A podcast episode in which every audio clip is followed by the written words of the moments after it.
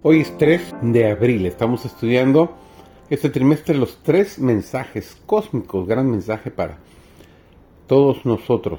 Y durante esta lección 2, nuestro título ha sido Un momento del destino. Su servidor, David González, nuestro título del día de hoy es La venida del Hijo del Hombre. El amor de Cristo no se limita a una clase, se identifica con cada hijo de la humanidad. A fin de que pudiésemos llegar a ser miembros de la familia celestial, se hizo miembro de la familia terrenal. Es hijo del hombre, y así hermano de cada hijo e hija de Adán. Sus seguidores no se han de sentir separados del mundo que perece en derredor suyo. Son una parte de la trama y urdimbre de la humanidad. Y el cielo los mira como hermanos de los pecadores, tanto como de los santos, los que han caído, los que yerran y los pecaminosos, son abarcados por el amor de Cristo. Y cada buena acción hecha para elevar a un alma caída, cada acto de misericordia, son aceptados como hechos a Él.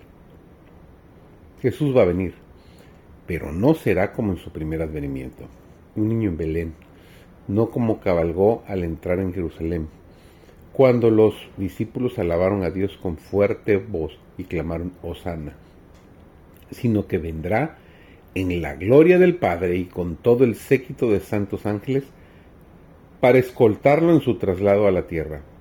Todo el cielo se vaciará de ángeles, mientras los santos lo estén esperando, mirando hacia el cielo, como lo hicieron los galileos cuando ascendió desde el monte de las olivas.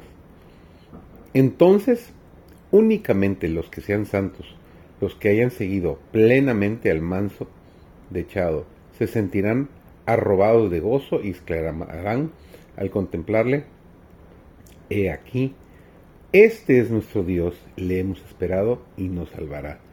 Y serán transformados en un momento, en un abrir y cerrar de ojos a la final trompeta, aquella trompeta que despierta a los santos que duermen y los invita a salir de sus camas de polvo, revestidos de gloriosa inmortalidad y clamando victoria victoria sobre la muerte y el sepulcro. Los santos transformados son luego arrebatados juntamente con los ángeles al encuentro del Señor en el aire para nunca más quedar separados del objeto de su amor. Dios dispuso que el príncipe de los sufrientes, en su condición humana, fuera el juez de todo el mundo. Aquel que vino de las cortes celestiales para salvar al hombre de la muerte eterna, aquel que se sometió para ser procesado ante un tribunal terreno y que sufrió la ignominiosa muerte de la cruz, pronunciará él solo la sentencia de recompensa o castigo.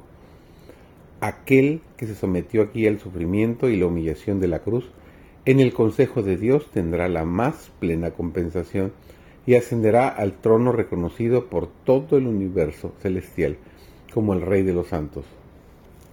En el día del castigo y la recompensa finales, tanto los santos como los pecadores reconocerán aquel que fue crucificado al juez de todos los vivientes.